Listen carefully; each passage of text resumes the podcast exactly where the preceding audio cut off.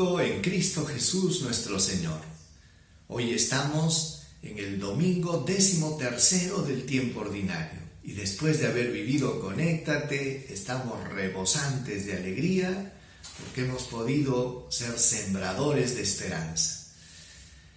En el nombre del Padre, del Hijo y del Espíritu Santo. Amén del Evangelio según San Mateo, capítulo 10, versículo del 37 al 42. En aquel tiempo dijo Jesús a sus apóstoles, el que quiere a su padre o a su madre más que a mí, no es digno de mí. El que quiere a su hijo o a su hija más que a mí, no es digno de mí. El que no toma su cruz y me sigue, no es digno de mí. El que trate de salvar su vida la perderá, y el que pierda su vida por mí la salvará. El que los recibe a ustedes me recibe a mí, y el que me recibe a mí recibe al que me ha enviado. El que recibe a un profeta porque es profeta tendrá recompensa de profeta, y el que recibe a un justo porque es justo tendrá recompensa de justo. El que dé a beber, aunque no sea más que un vaso de agua fresca a uno de estos pequeños, solo porque es mi discípulo, les aseguro que no perderá su recompensa. Palabra del Señor. Gloria a ti, Señor Jesús. Hermanos, Jesús está dirigiendo a sus apóstoles. Sus apóstoles estaban en la primera línea, se podría decir, de aquellas personas que habían decidido seguir a Jesús. Ellos fueron los primeros llamados y los que le dieron un sí a Dios.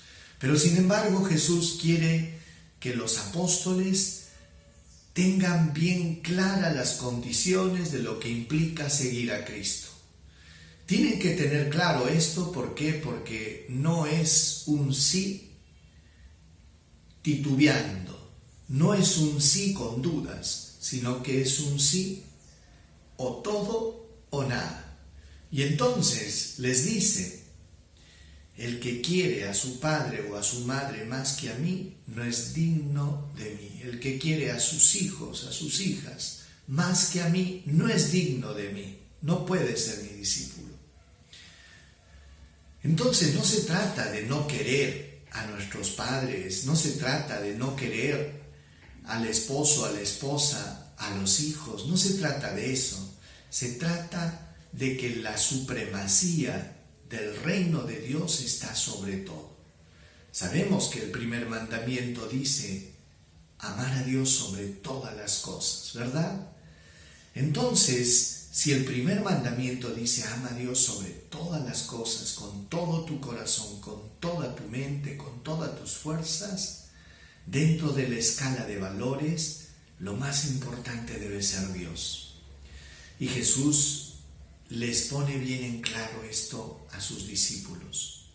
No se trata de que Jesús, la fe o la religión estén en segundo o tercer lugar tienen que ser lo primero. Y después Jesús insiste y dice, el que no toma su cruz y me sigue no es digno de mí. Saben hermanos, yo creo que seguir a Dios es una decisión madura y consciente.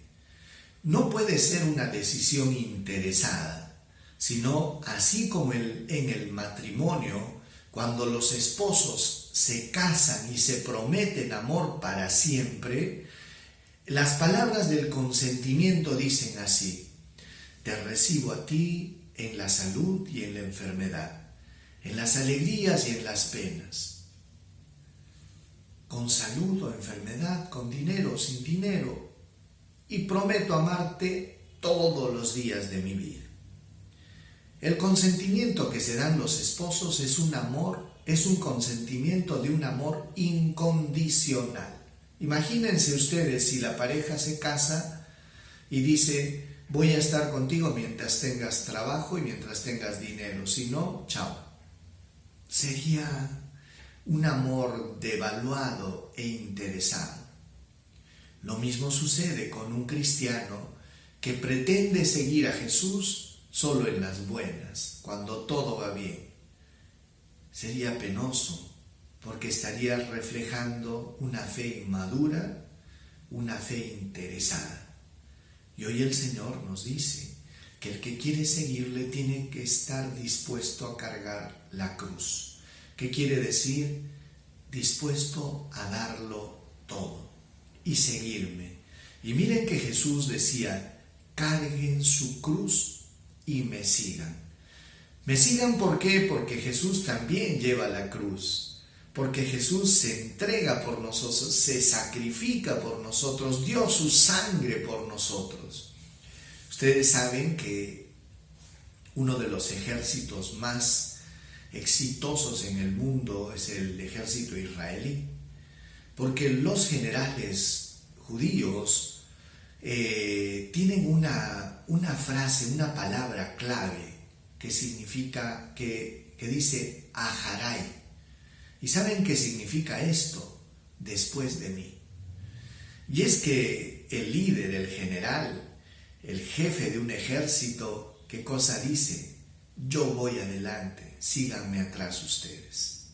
Entonces cuando Jesús dice, carguen con mi cruz, no es porque Él, porque ustedes tienen que cargar la cruz solos, es porque Él la cargó primero, y porque Él se entregó primero, y porque Él nos amó primero.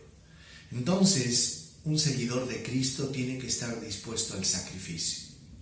Y después dice, el que quiere ganar su vida, la perderá. Y el que pierda su vida por mí y por mi causa, la encontrará. Aquí, hermanos, encierra un principio de, de vida muy interesante. ¿Saben por qué? Porque amar en realidad es dar la vida. Y cuando una persona se casa, pues, te vas a dar cuenta que tienes que dar la vida por tu familia y tienes que sacrificarte por los tuyos. Y de repente, si bien es cierto, el amor es bonito y la familia es linda, pero sin embargo, cuando vienen los hijos, las malas noches, los sacrificios, el trabajo duro, no quiere decir que sea feo esto, sino lo que quiere decir que el amor también se traduce en dar la vida. Y ese es un amor verdadero, ese es un amor maduro, cuando un papá es, es capaz de romperse el alma trabajando por sus hijos, por su familia, cuando una mamá hace lo mismo, cuando los hijos retribuyen de alguna manera con gratitud, entonces estamos hablando, pues hermanos, de dar la vida. En cambio, dice, el que quiere ganar su vida la pierde. Y es que aquí hay un principio de sabiduría, porque las personas que quedan atrapadas en el egoísmo experimentan vacío y sin sentido. Y es por eso que uno encuentra la vida cuando la da. Cuando eres capaz de morir por alguien, de entregarte por alguien, entonces tu vida tiene sentido. Pero cuando te quedas atrapado en el egoísmo, tu vida se convierte absurda, vacía y triste. Por eso, hermano, hermana que me escuchas, la palabra que nos ha dado Jesús es muy cierta. Y en el camino de la fe, en el camino cristiano, este camino implica amor, fe, amor, entrega. No quiere decir que solamente estoy en las buenas, sino que soy capaz de dar mi vida por mi fe, por mi Dios, por mis principios. Por eso pues decía Jesús también, el que se avergüenza de mí, de mis palabras, yo me avergonzaré delante de Él, delante de mi Padre Celestial. Hermanos, ánimo, llevemos adelante con orgullo nuestra fe, con la cabeza en alto, no tenemos que tener miedo de decir que creemos, que somos cristianos y que hemos optado por Cristo. Y si esto va a ser causa de persecución, de humillaciones, en buena hora, porque lo hacemos por nuestro Señor. Después hablaba pues de las recompensas y decía, el que recibe a un profeta recibe recompensa de profeta. El que recibe a un, a un discípulo mío, dice, me recibe a mí. Y el que dé de beber, aunque sea un vaso de agua, uno de estos pequeños, decía, no quedará sin recompensa. En otras palabras, Jesús decía que para él todos los actos de amor, de entrega, de sacrificio, no pasan desapercibidos, aunque sea un simple vaso de agua. Entonces, hermanos, si Dios tiene una mirada así y a Él no se le pasa por alto estos pequeños detalles, tenlo por cierto de que todo tu amor, todas estas perlas preciosas que tú das por tu familia, por los tuyos, por tu fe, Dios no las pasa por alto. Algún día recibirás esa recompensa y te sentirás dichoso. Dichoso porque Dios es bueno y es fiel. Amén. Oremos, Señor Jesús. Hoy tú nos has dicho que seguirte a ti es cuestión de amor, pero no de un amor interesado, sino de un amor puro, que se entrega y se sacrifica. Ayúdanos, Señor, a poder tomar la decisión de seguirte y amarte con todo nuestro corazón. Danos la fuerza, Señor, para ponerte a ti en el primer lugar antes que todo y antes que todos. Ayúdanos a descubrir, Señor, que amarte a ti potencia todo nuestro amor, no lo disminuye, que tenerte a ti en el primer lugar nos hace mejores personas, mejores ciudadanos, mejores padres de familia, mejores hijos.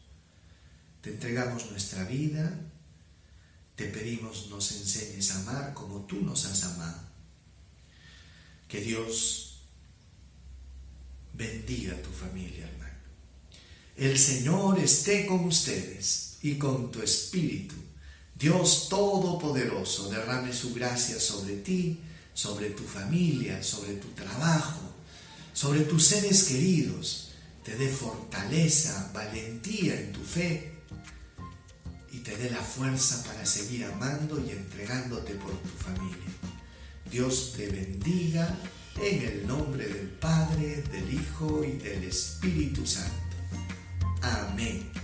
Hermanos, quiero agradecer de corazón a todas las personas que estuvieron en el evento Conéctate, que se conectaron con la esperanza, que se volvieron instrumentos de esperanza y quiero decirles pues de que eh, estamos agradecidos por todo, por tu amor, por tu cariño, por tu colaboración y creo que este tipo de, de actos hacen que el mundo se vuelva más humano. Gracias y que Dios te bendiga. Un lindo domingo y la paz de Dios esté contigo. Nos vemos mañana. Chao.